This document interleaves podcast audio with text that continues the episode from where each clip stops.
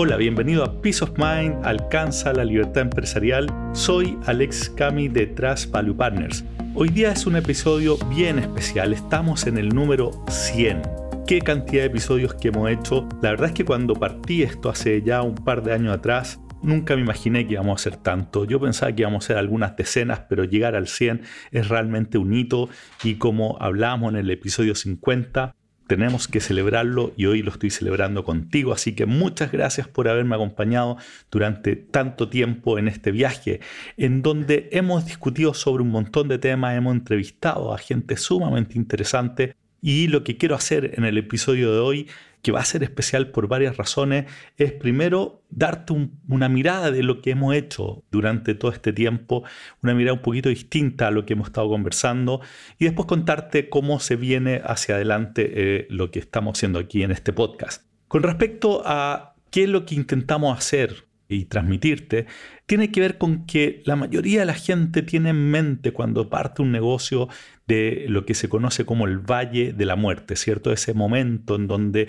el emprendedor está luchando por pasar, todavía no tiene un modelo de negocio viable y puede tener cierta espalda en términos de tener capital, pero no es ilimitado. Así que necesita pasar ese valle en donde pueda lograr cruzar al otro lado y tener un modelo de negocio ya que pueda sustentar el crecimiento futuro antes que se le acabe el capital. Bueno, de este Valle de la Muerte hay mucho que se ha escrito, hay mucha gente que se dedica a ayudar a los emprendedores a pasar, a lograr, a estar al otro lado, ¿cierto? Bueno, el punto y lo que hemos tratado de mostrarte durante todo este tiempo es que ese no es el final del camino porque muchos empresarios que ya pasaron ese valle de la muerte, que ya tienen un negocio, se encuentran en la práctica con un segundo valle del cual nadie habla y del cual hemos estado conversando contigo durante todo este tiempo. Nosotros le llamamos el Valle del Prisionero. ¿Por qué el Valle del Prisionero? Porque si no lo cruzas, te quedas atrapado en tu empresa en una hermosa jaula de oro que puede tener muchas comodidades, puede estar ganando mucho dinero, pero estás en prisión. ¿Por qué? Porque no te puedes ir de vacaciones tranquilo, porque la empresa depende fuertemente de ti y si tú no estás, entonces el negocio cae. Y todo lo que hemos estado conversando entonces tiene que ver con cómo pasar ese segundo valle. Ya lograste el éxito en términos financieros, ahora lo que quieres es la libertad la libertad empresarial para que tú puedas decidir a qué dedicarte. Puede ser en el mismo negocio, no tiene por qué ser que te tengas que ir de la empresa, porque si te gusta hacer lo que estás haciendo espectacular, pero lo haces por elección, no porque tienes que hacerlo.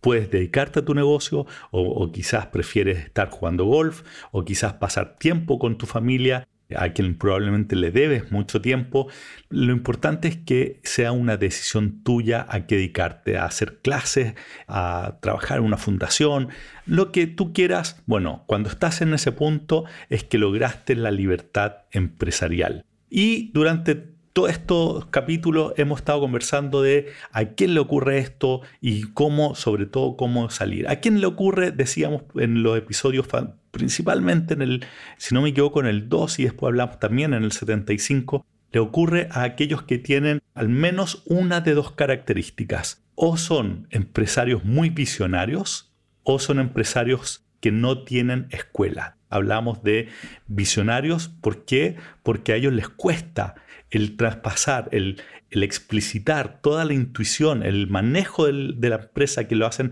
a través de la intuición en palabras, en instrucciones, transformar en procesos, en sistemas. Es decir, el conector con el equipo de gestión normalmente es difícil de hacer para el empresario visionario. Era aquel que partió su negocio, construyó una empresa en torno a sí mismo y después cuando quiere meter la capa de gestión, entonces empieza a tener choque con esa primera línea. Eso le ocurre fundamentalmente a los empresarios visionarios y también y más, más grave aún, a aquellos que no tienen escuela en términos del conocimiento y la experiencia de cómo trabajar con una primera línea profesional, ¿cierto? Y esto hablamos de aquello cuando decíamos sin escuela, en el episodio 75, no nos referíamos a aquellos que no hayan estudiado temas de management, por ejemplo, sino muy al contrario, muchas veces se trata de empresarios que tienen muchos estudios, pero no tuvieron la oportunidad o eh, no pasaron antes de emprender por ver cómo se maneja una empresa con pantalones largos, con equipos de primer nivel en términos profesionales, en términos de cómo se hacen las cosas. Entonces, a ellos son lo que normalmente le pasa, que corren el riesgo de quedar atrapado en este valle del prisionero. Ahora, ¿cómo pasarlo? Bueno, de eso se trataron estos 100 episodios, ¿cierto? Y eh, fundamentalmente, si tuviera que reducirlo a cuáles son las tres cosas más importantes, bueno, decíamos, son tres pasos claves que tú tienes que dar. El primero es explicitar hacia dónde vas. Nosotros hablamos del norte de la empresa, para lo cual necesitas conocer tu propósito, y este norte de la empresa, está, esta imagen de empresa futuro, tiene que estar por escrito y tiene que tomar en consideración tu norte personal. De esto hablábamos particularmente en, en, los episodios 30, 31, 33 y también hablamos en el 96 hace poco de construir y explicitar cómo se ve tu empresa en tres años más y ponerlo por escrito, cosa que todo tu equipo sepa hacia dónde están yendo. Es el primer paso. El segundo paso tiene que ver con armar tu equipo humano, los gerentes que van a hacer que esto ocurra. Y de esto hablamos en un montón de episodios, fue el, ha sido el corazón de todo, porque efectivamente si no tienes el equipo correcto, olvídate de liberarte. Lo más importante es tener el equipo y hablamos de no sé, desde los episodios 8, 9, 11, 15, después eh, al medio también hablamos en el 44, en el 52, también en el 78, en el 95, en fin, la gran mayoría de los episodios ha sido en torno a cómo armar un equipo que funcione y que te permita llevar desde el punto en que estás ahora a materializar ese norte. Y, y en ese sentido conversamos durante todo este tiempo que tienen que tener básicamente cuatro grandes características. Primero, que tienen que ser competentes. ¿Cierto? Tienen que ser capaces de, manejar la empresa de cómo se ve en el futuro. Segundo, tienen que estar muy bien coordinados. La coordinación tiene que ver con, es como, imagínate, estás armando un sistema que funciona, tienes los engranajes, ¿cierto? Hay engranajes grandes, chicos. Bueno, cada uno de esos engranajes es uno de tus gerentes.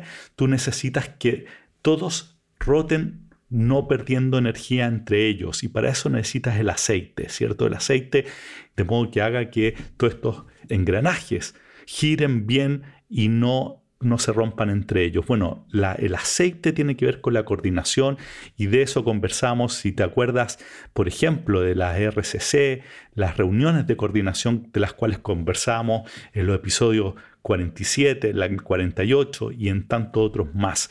Entonces tiene que ver como segunda característica la coordinación. La tercera tiene que ver con la alineación. Tienen que estar alineados hacia donde tú vas. Por eso es tan importante que el norte sea explícito. No te sirve si el gerente, los gerentes que estás contratando, que están trabajando contigo, no creen que vas a ser capaz de llegar donde tú quieres llegar, donde tú quieres que la empresa esté en tres años más. Ellos tienen que estar alineados contigo. Entonces esa es la tercera característica del equipo.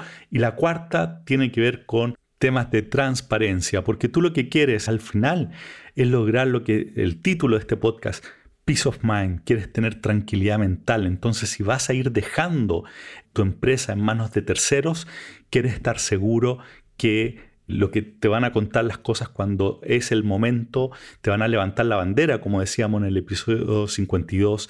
Hay confianza, como hablábamos en, el episodio 29 y en el 35 de que están haciendo las cosas que tú esperas que ellos hagan, no te están ocultando información, tú puedes ver a través de la gestión de ellos hacia abajo, es decir, tu empresa está en buenas manos. Entonces, cuando ya tienes estos dos primeros pasos, tienes claro el norte, está explícito, toda la organización ya compró y, está entusiasmado con la idea de ir detrás de esta imagen futura de la empresa. Segundo, ya tienes el equipo que tiene estas cuatro características que estamos hablando. Es competente, coordinado, alineado y transparente, entonces te vas a la tercera etapa que tiene que ver con el roadmap de iniciativas. ¿Cierto? Y acá conversábamos en el episodio 20 y también el 68, tienen que ver las iniciativas que tienen básicamente dos tipos.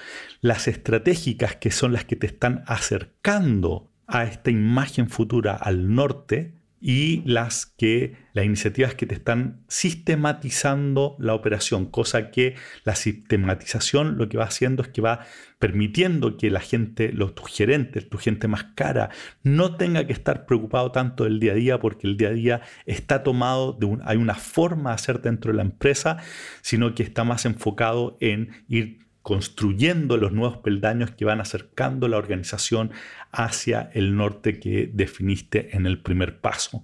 Entonces, esos son los tres pasos principales que hemos estado conversando durante toda esta decena de capítulos donde te hemos dado tips y hablado de distintos aspectos que necesitas tener en cuenta para construir el norte, armar el equipo y tener tu roadmap de iniciativas y que esas se vayan ejecutando, cosa que vayas materializando la imagen que tú tienes de la empresa. Si tú tienes esas tres cosas funcionando, eso es indicación clara que vas a pasar el valle y vas a poder empezar a dedicarte a lo que realmente quieres porque vas a tener un equipo que está funcionando como tú quieres, yendo en la dirección que tú quieres y avanzando a paso seguro hacia la concreción de ese objetivo. Evidentemente que esto es en términos generales, hay un montón de especificidad en función de cuál es el caso de cada uno, pero creo que durante estos 100 capítulos hemos hablado mucho, mucho y espero haberte transmitido y que tengas la seguridad que alcanzar la libertad empresarial es algo que sí se puede hacer hay una ciencia detrás. Nosotros de hecho hemos desarrollado nuestro método para hacer que los empresarios puedan dedicarse a lo que realmente quieren y que la organización funcione por sí misma. Bueno, entonces, esos han sido los primeros 100 capítulos. Evidentemente no hemos hablado de todos los aspectos, pero sí de muchos. Creo que es suficiente en, en, esta primera etapa y evidentemente que si tienes comentarios, como siempre, tú puedes contactarnos y conversar de tu caso particular. ¿Qué se viene hacia adelante? Bueno, lo que te quiero contar, y por eso que es parte que es especial este, este episodio número 100, es que con el episodio de hoy estamos cerrando lo que vamos a llamar la temporada 1. Así que eh, no esperes el episodio la próxima semana porque nos vamos a tomar un tiempo para pensar cómo queremos seguir de qué temas queremos estar conversando en la temporada 2. Si tienes ideas, mándanos también al WhatsApp o al mail alexis.cami.com. Además que me quiero tomar algunas semanas también para cerrar el libro que estamos ya pronto a terminar. Si Dios quiere, durante el segundo semestre va a estar listo el libro sobre los temas que estamos conversando acá. Así que mantente en contacto para que puedas recibir tu copia o saber dónde, cómo conseguir una copia tú. Así que con eso, esa es la despedida de esta primera temporada. Espero que te haya gustado, espero que te haya servido. Si tienes comentarios, mándamelos. ¿Cómo, qué te ha funcionado, qué no? Para nosotros incorporarlos tanto en el método como en las conversaciones que vamos a ir teniendo en la temporada número 2, que como te digo, va a ser dentro de algún tiempo, todavía no sabemos cuándo, pero nos vamos a tomar algunas semanas de vacaciones con respecto a el podcast. Así que muchas gracias, como siempre, te agradezco el que nos haya acompañado hasta ahora y estate pendiente para cuando partamos la temporada 2. Cuídate, bye.